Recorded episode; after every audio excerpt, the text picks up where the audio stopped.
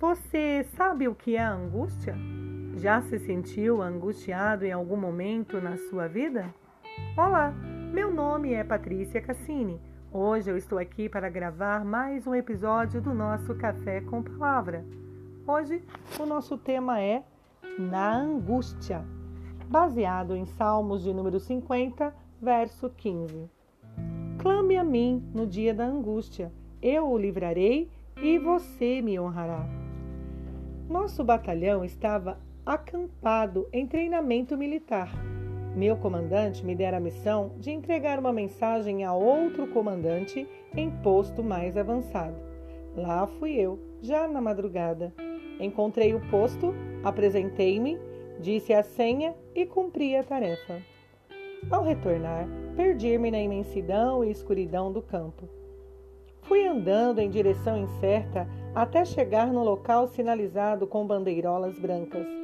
Suspeitando que demarcassem a área onde caíram os tiros de canhão que seriam disparados em breve, entrei em pânico.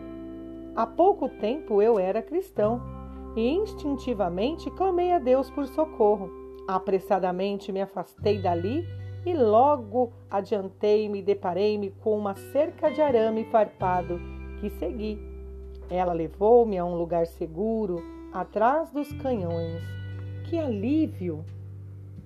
Quem já não enfrentou uma situação inesperada de perigo? Foi o que aconteceu com o rei Abias e seu exército na guerra contra o rei Jeroboão de Israel. O exército de Judá percebeu que caíra numa emboscada. Estava cercado pelo inimigo que vinha e que tinha o dobro de soldados. A derrota era certa. Qual foi a reação imediata de Judá? Na hora da angústia, clamou ao Senhor.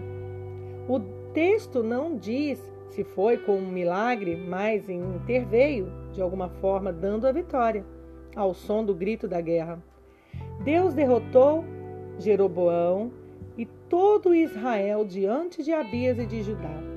O autor de Crônicas faz questão de dizer que os homens de Judá tiveram força para vencer, pois confiaram no Senhor. Ao relatar esse episódio aos judeus que voltaram do estilo da Babilônia, do exílio e do estilo ruim, exilado, babilônico, quis encorajá-los a continuar confiando no Deus vivo. Assim, como seus antepassados tinham feito, e a perseverar na reconstrução da nação. Hoje também podemos confiar no Senhor e clamar a Ele para vencer as nossas lutas. E você, em quem tem posto sua confiança? Na jornada da sua vida? Com suas situações de perigo? Na angústia ou em qualquer situação, podemos clamar a Deus, pedindo-lhe ajuda. Muitas vezes você se sente tão inútil tão inútil que acha que Deus não vai ouvir. Você tem tantos problemas. Hoje recebemos tantas notícias que nos angustiam. Como Deus livrou o povo de Israel várias vezes, também vai nos livrar. Não fique triste e angustiado. Ou se ficar, entregue essa angústia nas mãos de um Deus que te ama, que deu seu único filho para morrer na cruz por você, para morrer na cruz para salvar a tua, a minha vida. Às vezes sentimos tão inferior, tão inferior, tanto pecado, tanta angústia nos rodeia, que a gente olha para cima e pensa assim: não tenho direito, não tenho direito a falar com Deus. Deus é santo, sou pecador.